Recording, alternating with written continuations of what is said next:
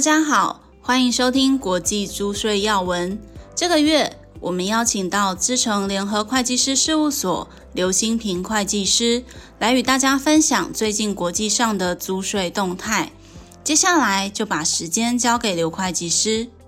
今天要为大家介绍的是二零二一年三月号的国际租税要闻。我们首先来专论的部分。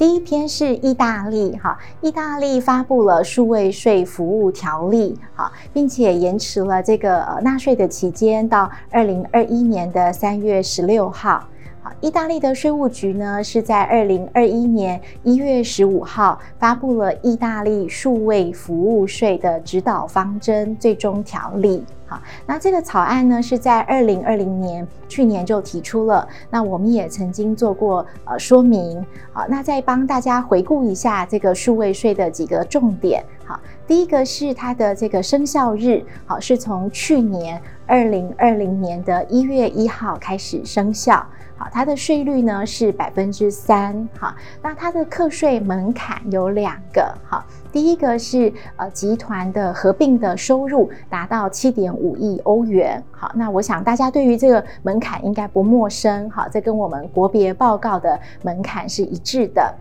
好，那第二个呢是看在意大利的这个数位收入，好，有达到五百五十万欧元。好，那达到这个门槛呢，它的这个课税基准的计算，哈，是用全球数位服务收入，好，乘上一个比例。好，那这个比例的分母呢，就是全球的用户，哈，那它的分子是这个意大利的用户，哈，所以这跟我们传统在判断这个课税的标准是不太一样的，好，那它是用这个呃用户它的这个设备 IP 的所在位置，好，来判断你是不是在意大利。那整体来说呢，这个呃草案的内容哈，跟最终的条例基本上是一致的，好，那值得注意的是，就是这个缴税的旗舰呢，哈，延长到了三月十六号。好，那申报截止的日期是呃今年的四月三十号。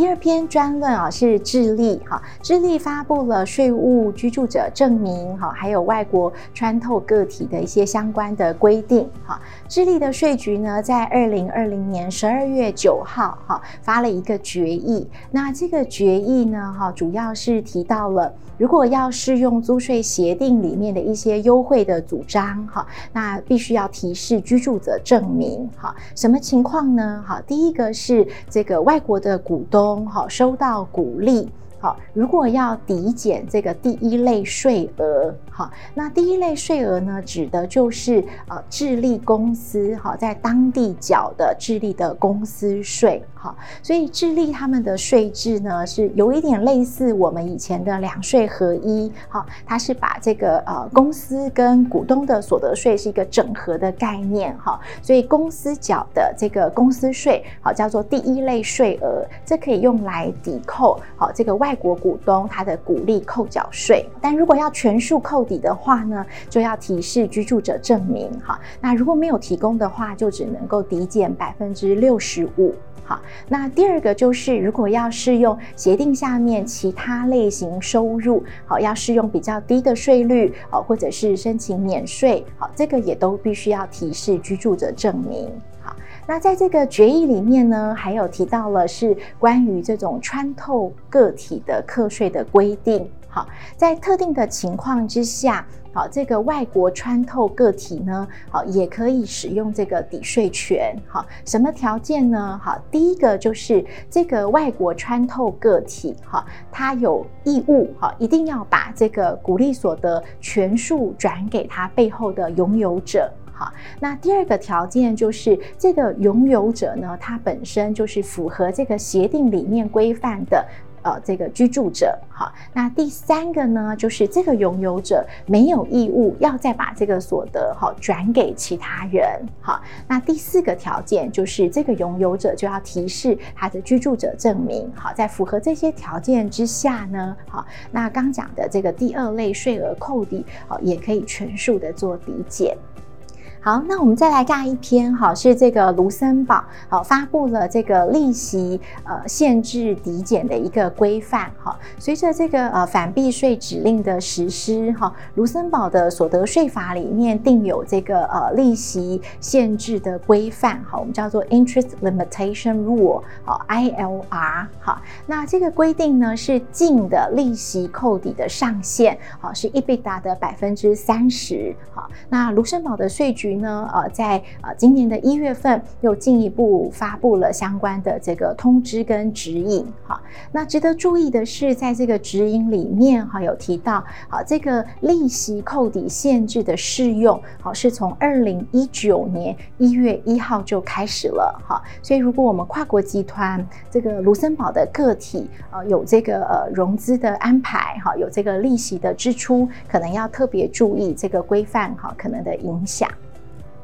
好，那下一篇哈是这个秘鲁哈，秘鲁呢也是有关于这个利息费用可扣抵税额的一个上限。好，那这个二零一八年哈秘鲁的所得税法呢哈的规定，从二零二一年哈，也就是今年的一月一号开始，哈，原来限制利息支出用的是这个 Think cap rule，哈是资本稀释法，好，那将会被取代。改成了跟刚刚卢森堡一样，哈，是这个 EBITDA 的百分之三十。好，那值得注意的就是，呃，这个限额呢，好，是从二零二一年开始，所以即便这个融资哈，可能是以前年度发生的，好，但是未来产生的这个利息支出都会受到这个呃上限的影响。那接下来要闻哈立法的部分。好，首先是印度哈，印度这个呃发布了二零二一二二年的这个预算哈，那在预算案里面呢，呃提供了一些措施，希望能够提高这个呃租税的确定性。好，那我们在之前呢也曾经有专论讨论过这个预算哈，那在这边呃要提醒大家注意的是，就是评估一下呃这个新的预算案里面的措施啊，比如说这个数位税啊，还有商誉不能够摊销啊，这个可能对我们跨国企业带来的影响。好，那比较一个正面的发展是，呃，印度成立了一个呃这个预先核释的委员会。好，那呃估计这个对于一些预先核释案件的申请，好跟效率都可以带来正面的帮助。好，下一篇是日本，哈，日本这个呃二零二一年的这个预算案。好，那这个也是呃，菅义伟政府首次提出来的这个税制改革的一个预算案。好，那在这个预算案里面呢，几个重点哈，第一个就是呃，怎么样加速推动经济从疫情中来复苏。好，那第二个呢，就是数位转型。好，还有第三个就是要达到这个碳中和的目标。好，那为了要振兴经济呢，在这个预算案里面，好有几项租税奖励的措施。好，包括跟研发相关的，好，那或者是在加薪，好，也可以有这个租税的优惠还有放宽了亏损扣抵的适用。好，那特别说明一下有关于这个放宽亏损扣抵的适用。好，如果符合这个产业竞争力呃升级法的规定的公司，哈，在二零二六年四月一号以前，好做了这个投资，好，那就可以享受这个特别亏损扣除额。这个特别亏损扣除额的计算呢，好，是针对二零二零年四月一号年度，好，亏损的这个限额呢，会变成百分之百，好，那过去是只有百分之五十，好，所以提醒这个跨国企业，我们在日本有投资布局的，好，可以评估好这些呃租税奖励方案，好，是不是有适用。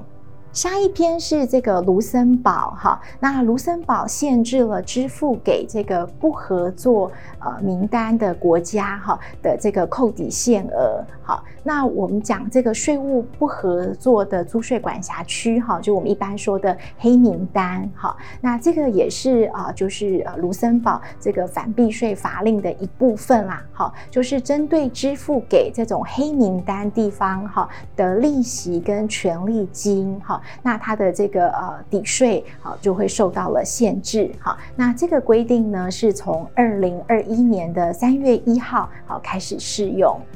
好，我们看到下一篇哦，是这个奈及利亚哈新的税法的规定对非税务居民哈还有数位经济的影响哈。奈及利亚呢，在二零二零年引入了显著经济活动哈 （Significant Economic Presence） 好 SEP 这样的一个规则哈，就扩大了它的一个税收网好。那针对非居民企业。好，远距的呃提供这个服务，好也要纳入课税范围。好，那这主要包括两类的服务。好，第一个是数位的活动，好，这是数位的 SEP。好，那第二个呢是提供这个技术，好 technical，好专业 professional，好管理 management 跟这个 consulting，好咨询，好 TPMC 的这个 SEP。好，这个也要要纳入这个课税的范围。好。而且还要求这个非居民企业，好要提示全球还有奈及利亚当地的一个报表。好，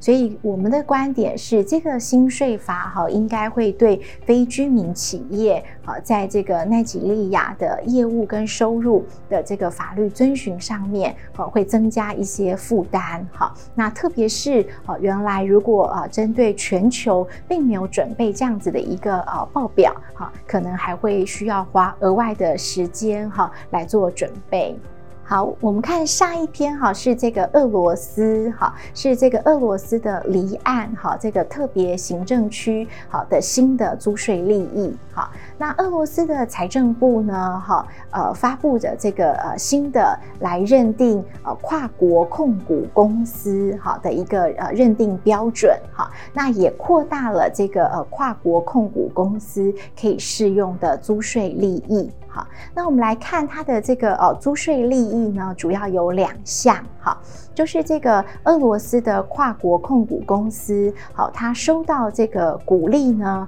好，可以适用这个百分之五的税率，好，那这个制度是到二零二八年的十二月三十一号。好，那第二个优惠适用百分之五税率的跨国控股公司，好，当把它的股利再分配给其他的这个跨国控股公司的时候，好，这个其他跨国控股公司呃可以适用百分之十的税率，好。那虽然提供了这个额外的租税利益，哈，不过针对这个跨国控股公司的资格呢，哈，这个条件也变得比较困难，哈。那我们来看它的条件，哈，第一个是要在这个特别行政区里面，哈，至少要投资这个三亿卢布，哈，可能就将近一亿台币，哈。那要用在这个呃建设社会啊、交通啊、能源，还有这些呃公共事业的呃基础设施，哈。那第二个是这个控股公司，它的这个被动收入哈，应该要至少占百分之九十以上哈。那第三个条件是哈，它至少要聘用十五名的这个啊全职的员工哈。那第四个是哈，要在这个呃特别行政区里面哈，有租一个啊至少一百平方米的办公室。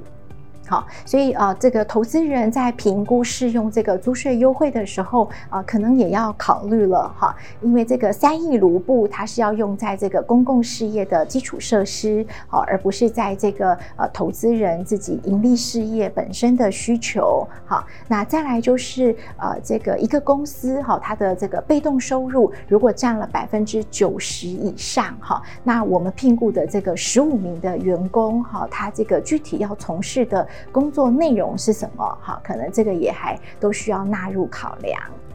好，那我们再来协定的部分，哈，呃，协定这个塞浦路斯呢，哈，跟哈萨克首次签订了这个租税协定，哈，那这个协定是从二零二一年的一月一号开始生效，哈，那包括是股利的扣缴税率，哈，会降到百分之五，哈，那利息跟权利金的扣缴税率是百分之十。那另外是这个塞浦路斯哈跟埃及的这个更新的租税协定，好，是从二零二一年的一月二号好开始生效。好，那鼓励的部分呢，好，扣缴税率也是百分之五。好，那利息跟权利金呢，可以适用百分之十的扣缴税率。好，那给大家做一个参考。好，那最后我们来看这个法国哈，呃，最高行政法院有关于租税协定的一个判决哈。那这个判决的背景是哈，呃，法国呢支付权利金给一家英国的公司哈，那这个英国公司呢就把这个权利金哈又转让给他的成员哈，就是这个真正的作词作曲和这个唱片公司哈。那法国的税局呢就认为哈，那这个英国公司并不是这个权利金的受益所有人，好，所以不能够用协定里面好有关于权利金的优惠。好，那这个案件呢，到了行政上诉法院，好，那法院就认为呢，诶，这个英国公司的这个成员，好，已经把这个权利授权给这个英国公司了，好，那英国公司呢，对于这个呃收入，好，它是有这个支配的权利的，好，所以英国公司的利益跟这些成员的利益并不完全相同，好，那所以上诉法院就认为，好，英国应该是符合。这个受益所有人，好，而不是只是一个代理人。